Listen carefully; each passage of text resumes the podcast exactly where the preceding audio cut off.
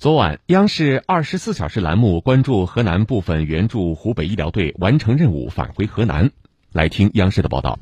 乘机返回河南的四百五十三名医疗队员，来自河南省第三批、第五批、第八批支援湖北的医疗队，共占了河南支援湖北医疗队总人数的近三分之一。其中，河南第三批医疗队和第八批支援湖北医疗队来自郑州、漯河、三门峡、许昌二十多家医院。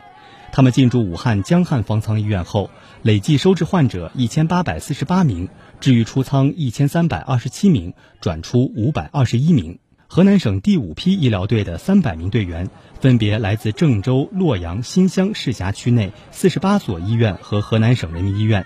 进驻武汉青山方舱医院，累计收治患者五百一十九名，治愈出院患者三百七十二名，转院一百四十七名，实现了患者零死亡。医护人员及工作人员零感染，治愈患者零回头，安全运行零事故。觉得我是做了我该做的事情，为国家、为党、为人民尽了自己的一份力。我觉得这是值得我最值得我骄傲的地方。虽然过程很艰苦，但是我们都坚持过来了。可以说呀，非常的英勇，